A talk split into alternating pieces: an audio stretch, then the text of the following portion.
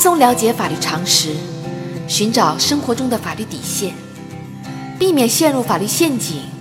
守住一生的幸福生活。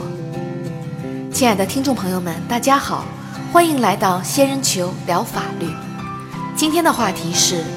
婚后购买的人寿保险，受益人为夫妻一方，离婚时如何分割？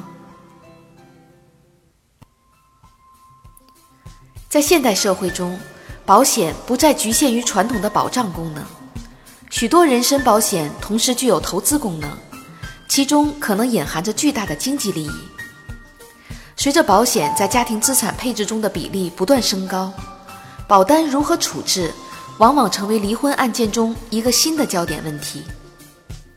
根据司法案例，小明是一家外企的高管，二零一二年三月。在一次投资理财论坛中结识了漂亮的小美，两人一见钟情，交往一年后，双方登记结婚。为了确保家庭财富的增值，并给未来的家庭生活提供一个有效的保障，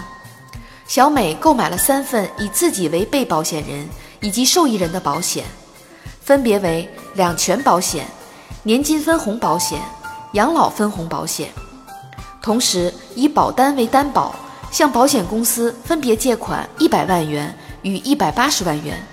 还款期限为六个月。小明购买了两份以自己为受益人的分红型人寿保险。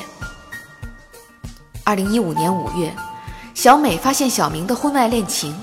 两人的感情迅速恶化，并开始分居。一年后，双方经过协商同意离婚，但是在双方持有的保单分割上发生争议。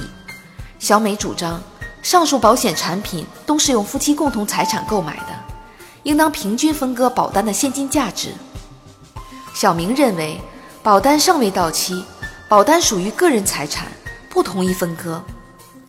对于双方的主张，法院会支持哪一方呢？仙人球提示：根据目前大部分的司法案例，小美与小明在婚后购买的。分别以自己为受益人的人寿保险属于夫妻共同财产，可以选择退保后平均分割保单的现金价值，或者双方协商不退保，由保单的受益人按照保单的现金价值给予另一方补偿。司法实践中，在不退保时，有的法院会判决由保单持有人将已经缴纳保费的一半作为补偿支付给另一方。法律规定。在婚姻关系存续期间，男女双方实际取得或者应当取得的住房补贴、住房公积金、养老保险金、破产安置补偿费，以及一方以个人财产投资取得的收益，均属于夫妻共同财产。在本案例中，小明与小美在婚后购买的人寿保险，尽管各自在保单上将自己列为受益人，但是保险产品是使用夫妻共同财产购买的。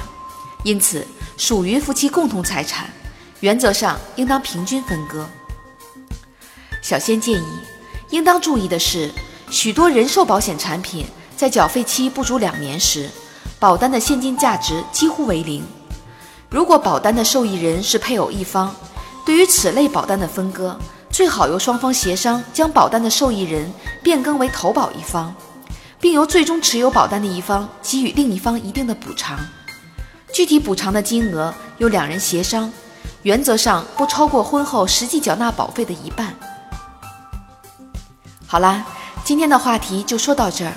如果你也遇到类似的问题需要解决，请关注微信公众号“仙人球聊法律”。如果你还有哪些法律疑惑，也可以加入 QQ 三三八三六九二六六七留言，小仙会选取有共性的话题做专题解答。欢迎明晚八点继续收听。仙人球聊法律。